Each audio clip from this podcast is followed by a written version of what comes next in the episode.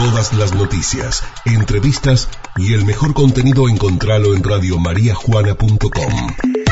Descarga nuestro contenido. Radiomariajuana.com Radio María Juana, FM 101.9. Siempre, donde estés.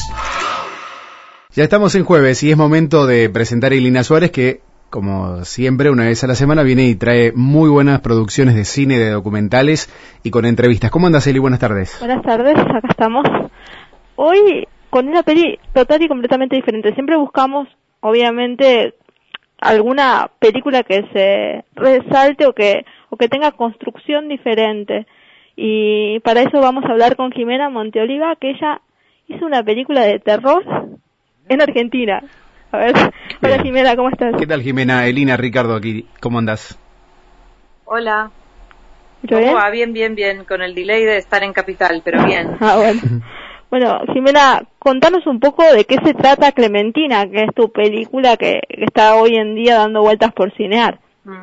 Bueno, que Clementina trata sobre mm, una mujer que fue golpeada por su marido o por su pareja eh, en un estado muy avanzado de, de embarazo y entonces el embarazo lo pierde y una vez que se recupera después de un tiempo en, en el hospital vuelve a la casa en la que convivía con esta pareja eh, una casa que está queriendo remodelar, tenía la intención de remodelar, eh, y entonces durante su recupera- recu- recuperación en, en la casa ella como que va escuchando sonidos extraños, teniendo imágenes confusas por ahí, sensaciones raras, eh, al punto de no saber si lo que está percibiendo es algo de, de- de un espíritu que esté en esa casa o quizás es el, eso, el, el marido, la pareja que, que, que, que está por ahí escondido esperando a, a terminar lo de la golpiza del principio.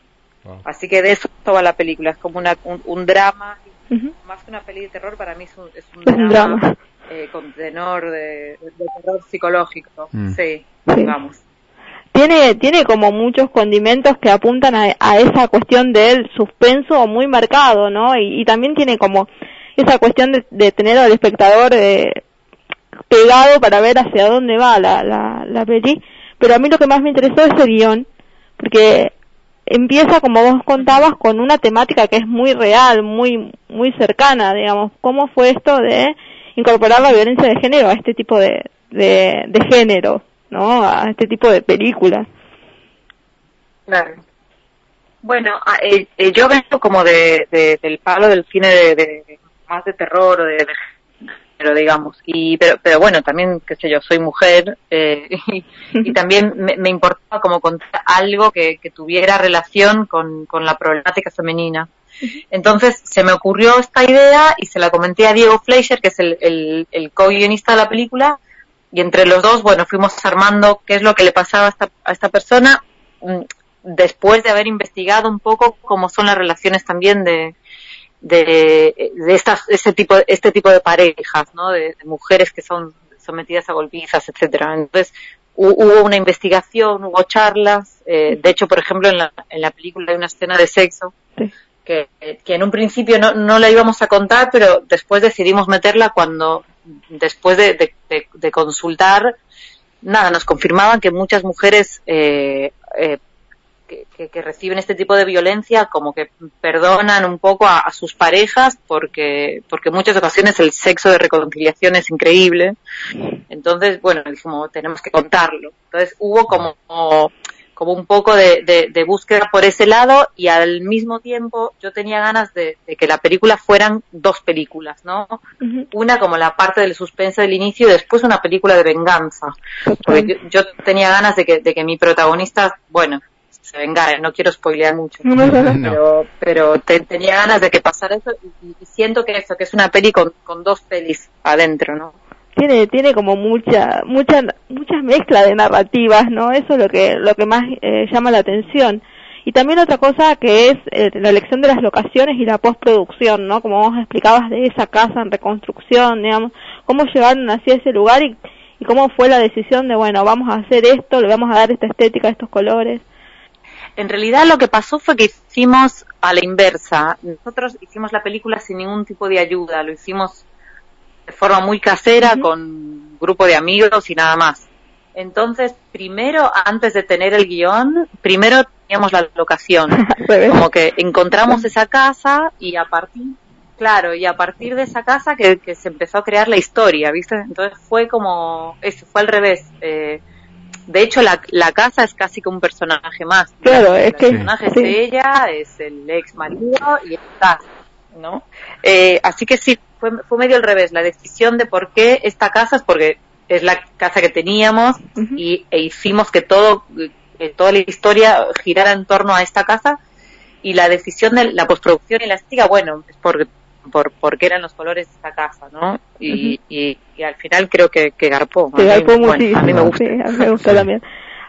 Otra, otra cosa que me, me llamó mucho la atención es la- el uso de la música, en específico, digamos, cuando hay ciertas como situaciones que atraviesa el personaje, hasta personales, digamos, el uso de la música y bueno, y obviamente el sonido para dar miedo, digamos, o, o por lo menos esa sensación de suspenso más que miedo, digamos, eh, como que también tiene un, un, un, un papel muy importante, ¿no? ¿Cómo fue la, la elección de, bueno, vamos a narrar así con el sonido, ¿no? Bueno, la, la música la hizo un amigo, Julián Teual, él, bueno, él, él es músico, no, no, no- inicialmente no, no músico de, de películas, pero bueno, yo había escuchado la música que él hace y me pareció que era tal cual lo que yo estaba buscando para esta película, para Clementina. Porque si bien Clementina tiene como estos, por ahí unas características de, de terror un poco más actual, pero para mí es una película muy clásica. Entonces yo quería que fuera lo más clásica posible, viste, como una película, de hecho, no, no hay efectos digitales, o sea, todos los efectos que hay son caseros Mira, y, y, y, y me- y mecánicos, como Wow. las películas antiguas. como Entonces, la música, la idea es que fuera así también, como que, que fuera música escrita por, por un músico con y, y también los instrumentos no son digitales, son instrumentos de verdad. Fuimos un día a grabar Wow. el violín, cello, todo, y, y que fueran canciones que él eligió además para cada escena. Eran, me acuerdo que él, él, él además le puso los títulos a las canciones según según cómo, cómo era el estado de Juana, de la, de la protagonista. Entonces estaba uno, una se llamaba Alterada, la otra se llamaba eh, Dolorida, no me acuerdo ahora, pero y entonces cada canción me echaba con, con esa escena. Eh, así que sí, la música para mí también muy importante y sobre todo en, en esta peli por eso, porque quería que fuera un, un terror clásico. No, no.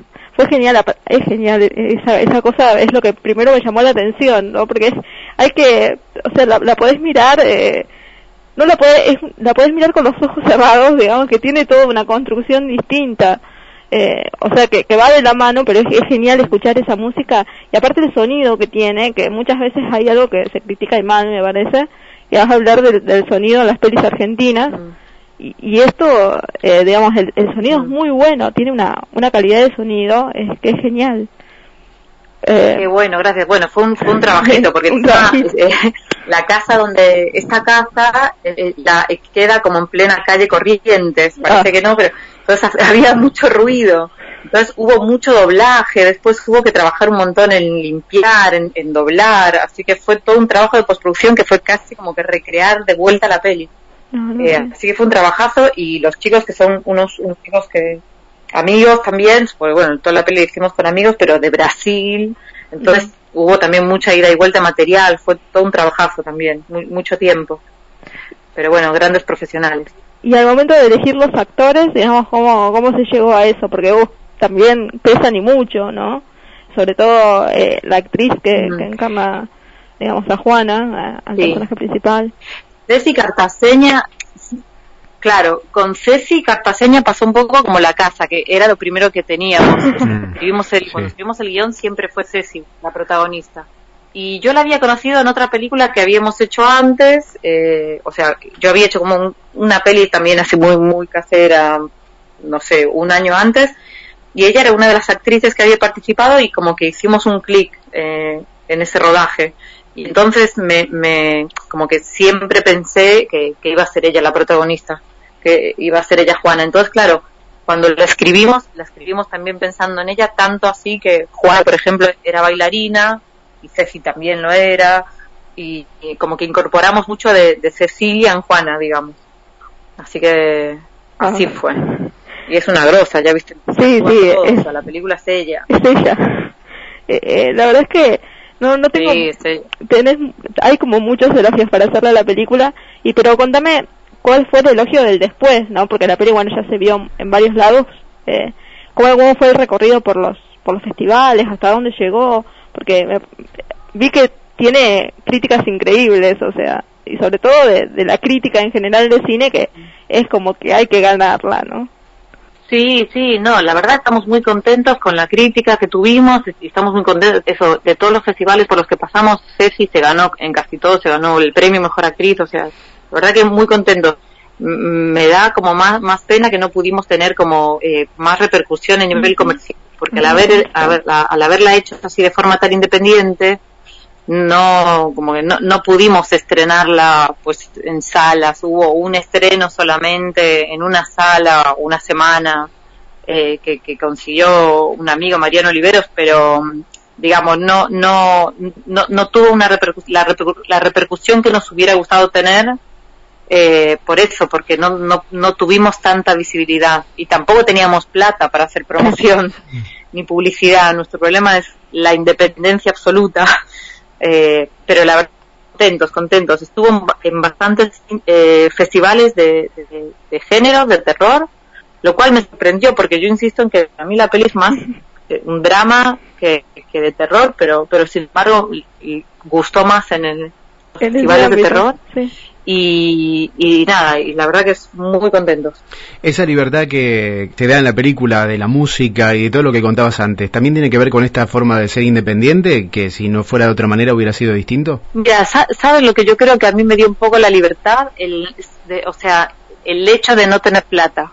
Claro, porque por eso. cuando no es, es medio es, es, es, como medio contradictorio el que digo, pero el al no tener plata y tener que adaptarnos a no tenerla y, y, y hacer lo que podíamos con los recursos que teníamos es como que disparó eh, bueno o, alternativas claro, eh, la creatividad tener un poco de plata es como que medio que te claro te dirige a hacer algo un poco más grande y ahí siento que, que, que de alguna forma siento que perdiste un poco esa independencia porque, eh, eh, a ver, en general cuando tienes un poco más de plata y quieres hacer una peli más grande, lo que suele pasar es que te sale mal, porque nunca va a ser todo lo grande que quieres. Claro. En cambio, si desde el principio tu peli sabes que es chiquita y va a ser contenida, es como que te, te quedas siempre dentro de un molde en el que estás cómodo, ¿se entiende? Sí. Eh, no sé, eh, eso, y cuando hay, cuando hay un poco de plata, siento eso, que, que, que nunca vas a tener la necesitabas tener para contar lo que querías contar. Claro, eh, claro. Te, te, da más libertad de no sí, tener a alguien atrás que te presione, estaría, ¿no? Estaría bueno igual tener plata sí. para hacer una peli grande, pero bueno, por ahora. No, pero la verdad que con eh, con poco dinero hicieron mucho, ¿no? Eh, eso me, me, me llamó mucho la atención porque si uno la ve parece como una una superproducción, ¿no? Y después cuando vos vas explicando todo detrás, eh, te das cuenta de que obviamente tiene mucho trabajo, pero no no está al nivel, digamos, de, bueno, tener tanto dinero para apostar, por ejemplo, como vos decías, la digitalización de muchas cosas y demás, ¿no? Claro. No, sí, eso, eso fue todo, pero también eso, pensado de antemano para hacerlo caserito. O sea, la filmamos en siete días a la peli. Fue una, así como corrimos un montón. Eh, y, y, eso, y los trucos eran trucos eso, mecánicos de, no sé, desde eh, danzas que no se veían, que hacían volar cosas, hasta un cartón en un momento que imitaba una silueta de la nena, como, bueno, no es nada, todo bien casero, o sea, lástima que no hicimos un making of, porque hubiera sido muy, muy gracioso, nos reímos un montón también, fue muy divertido. Eso también estuvo bueno, viste, que, que nos divertimos. Tal cual. Bueno, la verdad que muchas gracias Jimena por, por tu tiempo y, y por habernos contado todo esto y sobre todo el detrás de escena, que es lo que más nos interesa para entender y, y, y, ob y obviamente valorar mucho más el, el, cine y sobre todo el cine nacional. Así que muchísimas gracias por, por este tiempo tuyo. Y obviamente gracias vamos a, estar... a vosotros, bueno que gustó. Gracias. Muchas gracias. Seguiremos Jimena. en contacto. Sí, claro. por supuesto. Así, Un beso grande. Chao, chao. Bien, Eli, bueno, ahí charlábamos con eh, Jimena Monteoliva. Uh -huh. La verdad me, me, llamó mucho la atención de la forma de, de, de, haber hecho la música, de la filmación, de las danzas y de todo esto casero, me parece que le agrega un plus bastante importante de arte. Sí, por supuesto, de, de como vos decías, de creatividad, porque hay que ingeniárselas para hacerlo así en tiempos en donde todo se hace con pantalla verde, digamos, volver a volverlo a, volver a hacerlo como antes eh, le da como un plus muy grande porque obviamente el trabajo es el doble no eh, entonces es, es muy interesante como como yo lo explicaba. Por ejemplo para quien no conoce a Jimena eh, ella por ejemplo trabajó en producciones como Kryptonita digamos que es una una serie una película muy muy conocida a nivel digamos que donde estuvo por ejemplo Diego Capusotto digamos hay como eh, ella está como más abocada a todo lo que es eh, el guion y, y, y, la forma de, de, de entender ese tipo de películas que tienen que ver más con el con el terror y con, con el suspenso. Por eso eh, muchos le encasillaron a, a, esta peli para ese lado no eh, pero está está buenísimo eh, la manera de entender como ella explicaba esa cosa de terror psicológico no claro. Está muy buena la peli y la verdad que vale la pena verla Perfecto, bueno Eli, ya vamos a estar poniendo, está en Cinear, nosotros eh, vamos a poner el link para que la puedan ver directamente la película gratis. La peli está gratis porque obviamente ya se estrenó hace bastante, entonces está gratis para que la puedan ver sin nada más que solamente suscribirse. Bien, perfecto. Bueno Eli, hasta la semana que viene, hasta el jueves que viene, con más notas y más presentación de, grandes directoras, directores, de películas, de documentales. Va a haber de todo. Buenísimo. Bueno, bien completo como siempre. Un abrazo grande. Hasta la semana que viene. La semana viene. Ahí escuchábamos a Elina Suárez eh, presentando a Jimena Monteoliva. Ya en un ratito el link está en la página de la radio para que puedan ver la película Clementina, una muy buena película nacional.